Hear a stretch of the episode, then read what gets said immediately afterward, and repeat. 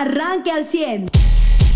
Yo creo que en tema nacional lo más relevante es el, Coneval ¿no? y, la publicación de sus resultados recientes, donde es impresionante la cantidad de dinero que se ha destinado presuntamente a la pobreza en este país, sobre todo en los últimos dos años, y pues la cantidad de pobreza que se ha generado de forma así como nunca antes. Se le puede atribuir una parte de la pandemia, pues si quieren, pero pues la otra parte tiene que ser también decisión del gobierno en el que estamos y la manera en la que se ha manejado. En este, en este país donde somos un poco más de 120 millones de habitantes, 55 de esos 100 millones de habitantes están en pobreza.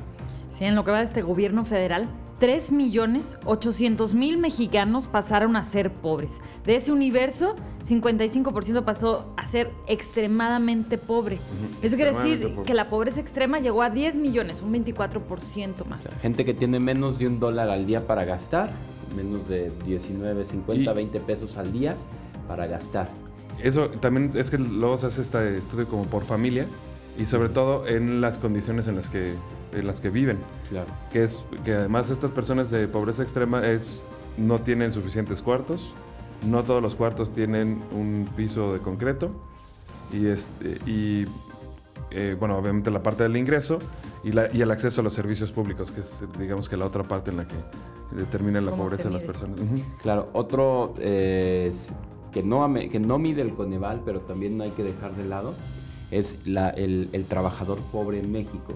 Que el Coneval no lo mide porque es quien sí trabaja, pero otras instancias que, llevan esto, y sobre todo organismos internacionales que miden, revisan y regulan leyes del trabajo, señalan que en México también hay este aumento del, del trabajador pobre.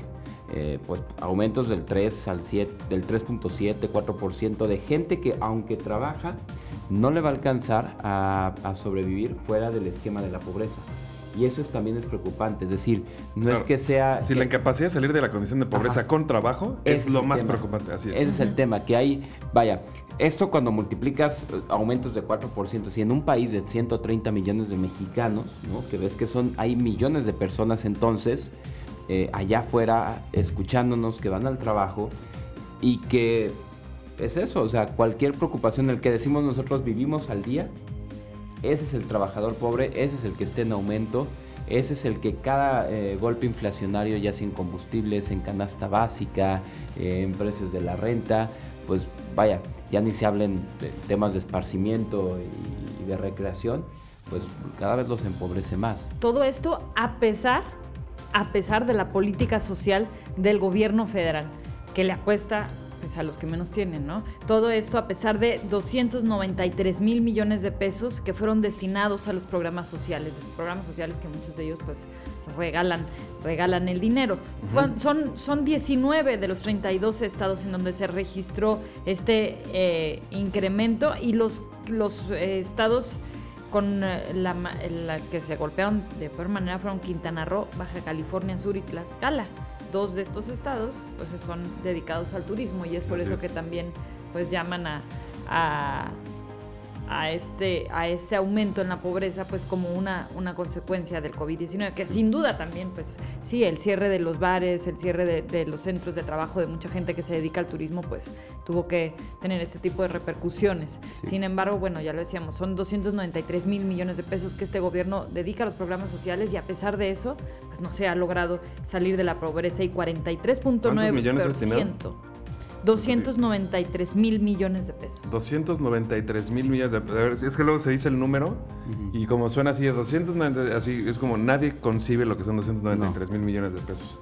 Ahora sí, eso sí, explícamelo en manzanas, en algo que conozcan. Ajá. Eh, o sea, tenemos, sí, tendremos que traducir ese número para entender cuánto se está destinando presuntamente a combatir la pobreza. Y sobre todo, a ver, 200... El de Coahuila, como unos 7.3 veces. el presupuesto de Coahuila. Pero no solo eso. ¿Cuánto? A ver, 500. de 7 años. 200, ¿cuánto? 93 mil, ¿verdad? 293 mil millones. Ok, vamos. ¿Y, y, son cuántos pobres? 57, 57 millones de pobres, algo sí somos ahorita, ¿no? Ajá. 55.7 millones de mexicanos en esta situación. Ok. Hubiera sido, creo que, más eficiente este, repartirle a cada, a cada uno de esos pobres 5.260 pesos en el mismo periodo a cada uno de ellos que lo que hicieron con los programas sociales entonces. O sea, en teoría lo que se destinó es para darle cuando menos 5.200 pesos a cada una de esas personas que están en pobreza ahora. Lo que se destinó. Y yo me pregunto cuántos de esos recibieron algo en realidad del gobierno, Claro. cuántos Oye. no. Y, y a cuántas personas que no estén en situación de pobreza les estuvieron dando llamadas becas y, y, o sea, y otras cosas que no, ciertamente no combatieron la pobreza. Fíjate que, eh, perdón, estoy corrigiendo un dato porque ya encontré el del Coneval, su Ajá. acercamiento a la pobreza laboral. Y esta sí ya de Coneval, ¿eh? este es el que no puede negar el presidente. Ya ce- cerrado a los datos de este año pasó este al 30, alcanzó del 35.6% al 39.4%, o sea, se aumentó más de un casi un 4%, pero es decir, son el 39% de los trabajadores, es decir, eh, casi usted ve a la gente que está a su alrededor, que va a trabajar. Por cada 10 que va, 4 van, trabajan, se parten el lomo y no les alcanza. Y acaban con deudas, acaban a- al día, cierran la, la quincena pues con sacrificios. ¿no? Esa pobreza es la que está aumentando y también hay que decirlo tal cual. Es consecuencia de no invertirle a los empleos, porque cuántas de las personas que recuperaron el empleo en pandemia no fue con menos lana, no fue con menos Ajá, eh, de sueldo. hecho, las empresas le decían, te, te- te puedo recontratar, pero... No te puedo pagar lo mismo. Así es. Ajá. Y era hacer las mismas, o sea, lo mismo de trabajo en otras condiciones salariales. Estu- eh, bueno, y no es tampoco tema de la empresa, porque sí las empresas entraron en una crisis, es la Ah, sí, falta digo, de no- apoyo. No, y ahí te va otro No, y la sí, la otra opción de la empresa es ni contrato ni nada y ya me voy. Ajá, sí, ahí- claro. ahí, te va otro tema. Justo lo leía en este estudio de lo que la pandemia nos dejó en México. Eh, que venía a ver, las leyes laborales práctica, parte del problema de México es que nuestras leyes laborales se hicieron en un esquema de bonanza y no contempla eh, crisis y no contempla, eh, eh, vaya, cuestiones emergentes Sí. como esta pandemia. Siendo que llevamos, eh, pues, eh, vaya, más de, yo tengo 33 años, toda mi vida ha sido en crisis. Sí.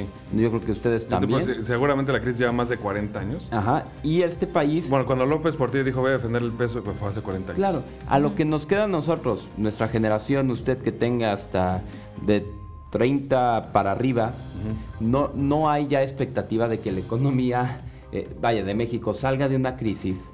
Eh, de aquí a que nos moramos, a la expectativa de vida de nuestra generación. Es decir, otros 50 años más y no vamos a salir de esta crisis. ¿Cómo están las políticas del país? Si no se cambian las políticas económicas, si no se cambian las políticas de atención a pobreza, porque no funcionan ni en México ni en China literalmente este tipo de políticas para sacar a la gente de la pobreza, solo son programas de clientela eh, eh, popular.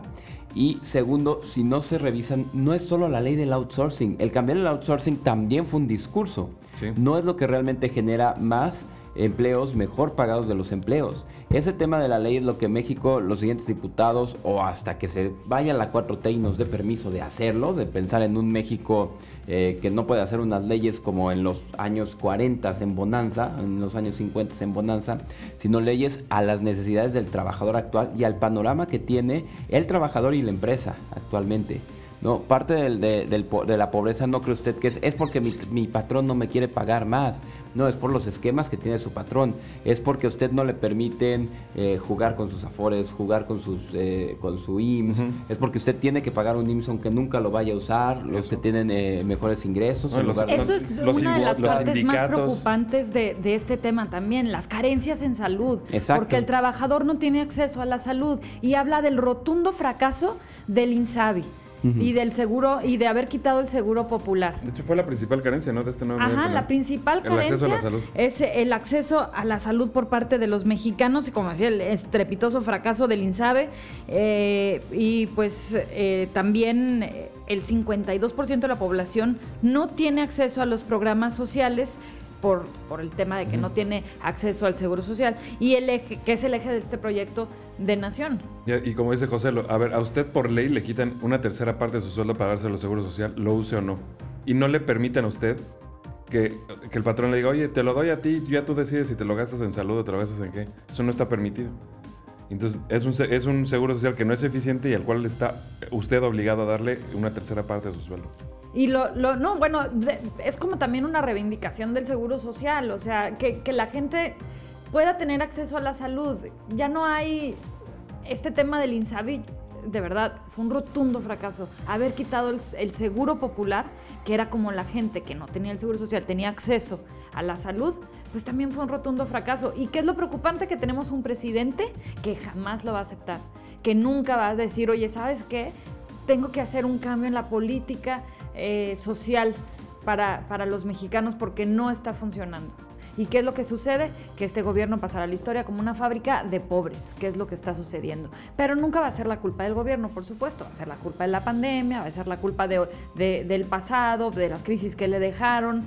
Y, pues, obviamente, un presidente que nunca va a aceptar que la política en salud también está fallando. Ya debería estar saliendo. En la política de crecimiento económico está Claro, fallando. Debería estar saliendo ya en el quién es quién de las mentiras al presidente, además. Ayer que salió a decir de las varias eh, sonzadas que dijo, siempre, siempre que hablo me dan ganas de decir estupideces, pero luego la gente cree que le estoy diciendo estúpido, entonces procuro usar otra palabra.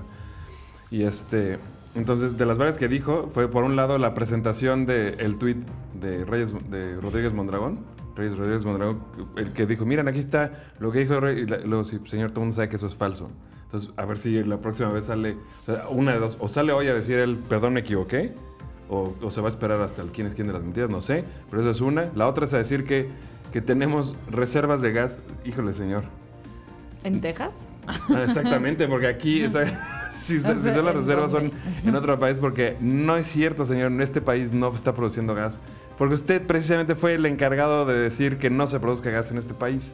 Llegando fue lo primero que hizo, decir, ¿dónde iban a producir gas? Sí, se me van a la fregada. Eso es de las primeras cosas que usted hizo. No hay gas en México, señor. Llega desde otros países, llega desde Estados Unidos específicamente. ¿no? El 70% del Y gas de México. La idea que usted tiene, señor, es que se supone que México tiene la capacidad de, de, este, de, de almacenar y, y sobre todo de conducir más gas de la que se está usando. No es que tengamos más gas y que usted lo pueda vender, señor. O sea, sí se puede poner a venderlo, pero qué absurdo es que ya no los venden a nosotros como país y luego usted lo quiera revender. O, sea, otra vez, ¿dónde está el beneficio social? Ahí sí, no entiendo, a menos de que lo vaya a pretender subsidiar y demás. Pero eh, otra de las nociones equivocadas que tiene. Y en la última, que fue pues precisamente cuando criticó la situación del Poder Judicial, de la- del electoral, del Tribunal Judicial Ele- Federal Electoral, que dijo, este, es una, ya están en crisis, deben de renunciar todos. Eh, o sea, señor, este, vamos a supor, suponiendo que sí este, estuvieron en una crisis, ¿no? ¿Por qué? Pues porque no, no quieren al presidente y lo, le lo- lo hicieron renunciar o lo, o lo destituyeron, no lo hicieron renunciar. Lo destituyeron del cargo de presidente. Ahí puede seguir como magistrado, pero lo destituyeron. Y qué vergüenza su compañera, ¿cómo se llama esta magistrada? Mónica. Mónica, la que sí llegó a la... Imagínate ella de, pues ya aquí estoy en la sesión que convocó aquí el, el- el que yo sí digo que es el magistrado presidente y estás ahí tú sola. ¿Y, dónde, ¿Y él dónde está? No, pues no vino. ¿Por qué? Pues porque no le contestaron el teléfono en el en el este, en la Suprema Corte de Justicia y a los demás los recibieron en la Suprema Corte de Justicia, pues ya están viendo qué onda. Imagínate la vergüenza de ella que además ya quedó así varada en la soledad, pero bueno. Bueno, Este, pero es que ella, la verdad, tampoco nunca. Siempre ha sido como quien hace la comparsa de Claro. Vargas. La segunda de Vargas siempre. Pero de eso a decir que hay un, un tribunal en crisis cuando, no señor, son cinco magistrados que están todos de acuerdo, que están con la misma idea y con el mismo, la misma intención de trabajar, nada más no quieren que ese güey sea el presidente, nada más. Y tienen total autonomía para definirlo como, pues, como precisamente lo hicieron. Y eso es la única cuestión. No- eso no es una crisis, señor. ¿No? O sea, Sí. Nada más el tribunal así se... Digo, lo va a tener que dirimir porque es una diferencia de cuestiones y factores legales que se tienen que decidir. Pero bueno, pues se los decía ayer la, la Suprema Corte de Justicia. Este, sí recibió a los, a los magistrados rebeldes, que les dicen ahora, y ni siquiera le contestó el teléfono a José, eh, A José Luis Vargas Valdés. Entonces, ahí Como, como bien lo decías, Mariano, que decían, hay una crisis. A ver, no, ¿cuál es la crisis? Si hay, si hay de siete magistrados, cinco magistrados están de acuerdo, hicieron esto, es- fueron recibidos en la Suprema Corte de Justicia. Ahora, vamos a ver qué va a pasar. ¿Por qué? Porque el presidente ya dijo, mejor que renuncien todos. Ah, caray. Si no vaya a querer meter. O Eso fue lo que, nadie. lo que dijo eh, López Obrador. Si no se queda el mío, pues que renuncien todos. Ahora, el, ¿es eh, real que no tengan ellos la facultad de destituirlo? Que- No, sí, sí pueden. No, sí tienen. Entonces, ¿qué más le mueve? O sea, tienen la facultad de destituirlo. Ahí Pues se mete una controversia Sí, constitucional. digamos que... hay- Ajá, y que esa se O sea, resuelva él- en la Suprema Corte y se acabó. Como cualquier otro mexicano, ¿no? O sea, el Es que al proceso, mismo no, tiempo hay, digamos que dos, este, dos aspectos de la ley.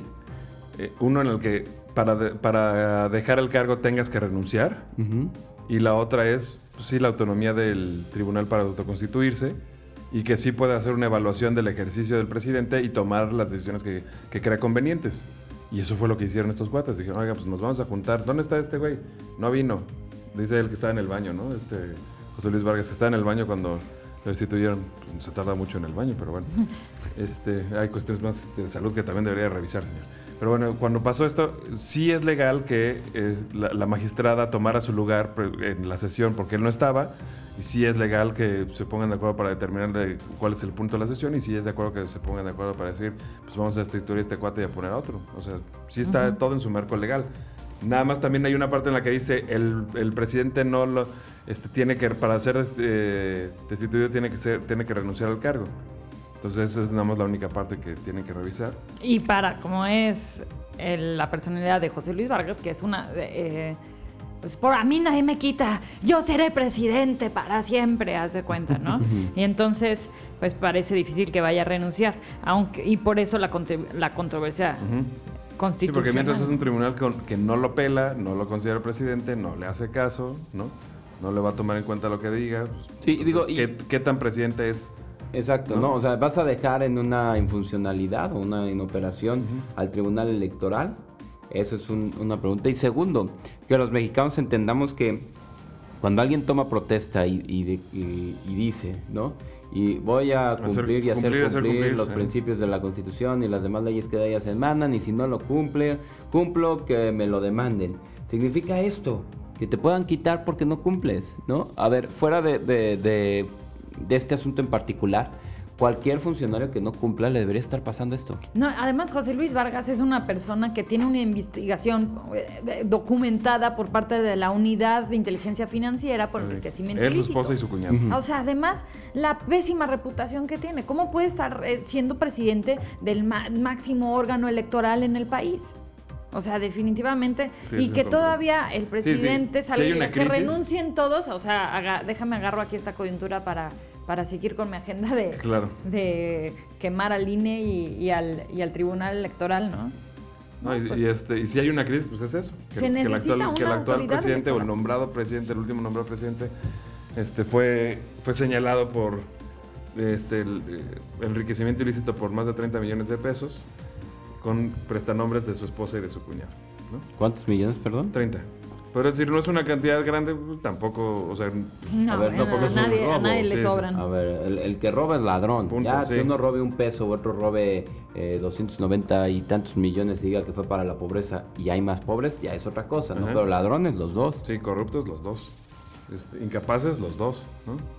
Pero en fin, que, que nos seguimos, Ya podemos festejar a México. yo creo que sí. Ah, ah, qué bonito, ¿verdad? No decimos venganza porque es eh, deporte, ¿no? Ajá. Tenemos que decir revancha, pero se logró y México, para todos los que dicen, es que ¿por qué los mexicanos de fútbol le dan tanto, tanto seguimiento y nadie va a, ver a los niños campeones de matemáticas?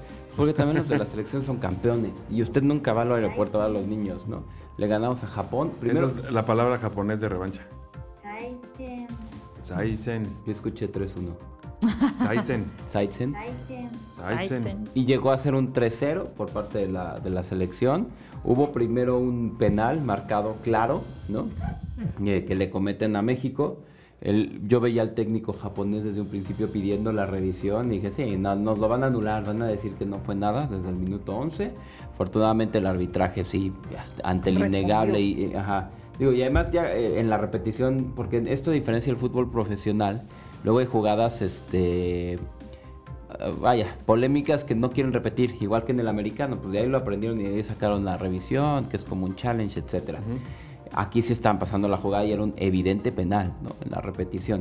México empieza a ganar el 1-0, por si eso fuera eh, a cuestionar, se sube al 2-0, el segundo tiempo hacen el 3-0, ya era fiesta de los mexicanos, ahí logra hacer Japón el gol de la, de la honra.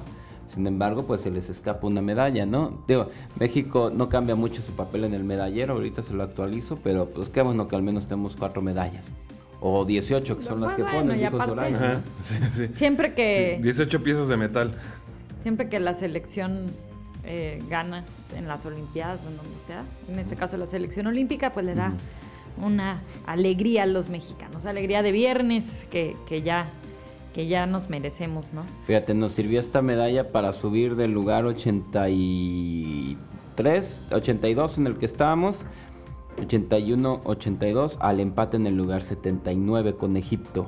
México y Egipto están empatados en el lugar eh, En el medallero. 79 con cuatro medallas en total, cuatro de bronce, abajo de eh, Kazajistán, abajo de Turkmenistán, que pues tiene una sola medalla pero es de, de plata. Esto es donde su presidente está loco. Busquen presidente de Turkmenistán y es el que es DJ y el que quitó todas las esculturas del antiguo dictador y puso de su perro. Que es como No uno de los lugares donde parece ser peligroso, ¿no? Sí, Ir a- De, ahí es Borat. ¿o qué? turistear. Eh, Ajá, es como de burla de eso. Él borró el COVID, el de Turkmenistán. Dijo, ya no existe la palabra COVID y usted ve un mapa y Turkmenistán no tiene un solo caso de COVID. Ni uno solo, porque genios, ¿no? Eh, Eliminados del COVID, ya no hay COVID, ¿no? Me recuerdan a los que cambiaron en su ley de el, el secuestro. Ya no existe el secuestro, ahora es desaparición forzada. Entonces mandaban cero O secuestros. Privación ilegal de la libertad, entonces Sí, ya, no no, existe. ya no hay secuestro, ¿no? Bueno, Turkmenistán no está ganando. Búsquenlo. Es el presidente que, que le entrega un perro una vez a Putin, ¿se acuerdan? Y que lo está cargando como que de- del pellejo.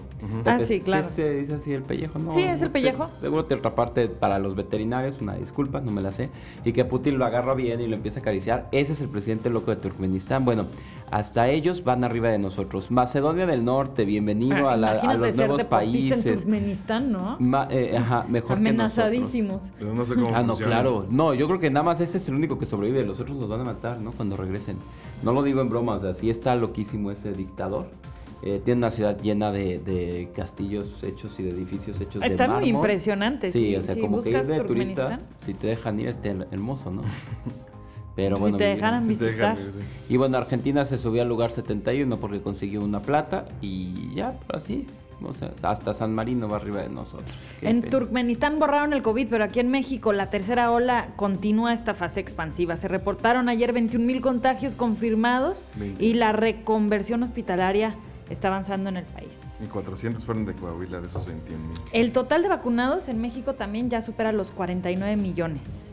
Y en el, en el contexto del regreso a clases, la Secretaría de Salud confirmó un nuevo ajuste a los criterios sanitarios para asistir a clases.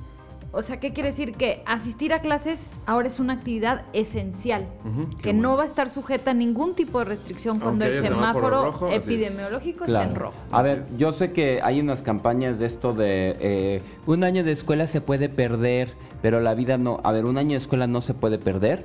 Pregúntenle a cualquier pedagogo, a sus maestros. Hay etapas críticas en la infancia que si el niño pierde o pasa sin haber aprendido o adquirido ciertas habilidades, no solo el conocimiento, habilidades que usted por más buena mamá, más buen papá, eh, no le va a poder dar porque se necesitan de la socialización, se necesitan de la observación con otros niños, no es juega con sus primos, pero ¿cuánto tiempo? Es decir, los niños necesitan un- muchísimo tiempo en la escuela repitiendo actividades y demás para poder eh, aprender y adquirir habilidades. Y eso no se va a recuperar, es una mentira. Eso de un año de escuela se recupera sirve para los de universidad, los de preparatoria, no para los niños. Exactamente. Bueno, pues ya ir a la escuela es una actividad esencial y no se va a ver afectado por el semáforo epidemiológico. Ya después la asistencia será decisión o no de los padres o de los alumnos. También a partir del domingo 8 de agosto, México va a estar en la lista roja Para de los ciudadanos que no pueden viajar a Reino Unido debido a las variantes. Bueno, de los países de origen, no solo de los ciudadanos. O sea, porque puede ser que un mexicano. ¿Dónde Ah, bueno, estaba? claro. ¿Dónde eres mexicano? Pero vengo de otro lado. O sea, Mm. no, no estaba en México antes de llegar acá. Pero incluso si eres británico, ¿no? O este, inglés. Y vienes de México y para allá, no puedes No entrar así nada más. a- Tienes que estar 10 Ah, yo días. sí quiero ir. Tienes que pagarte un hotel 10 días, pero para no salir.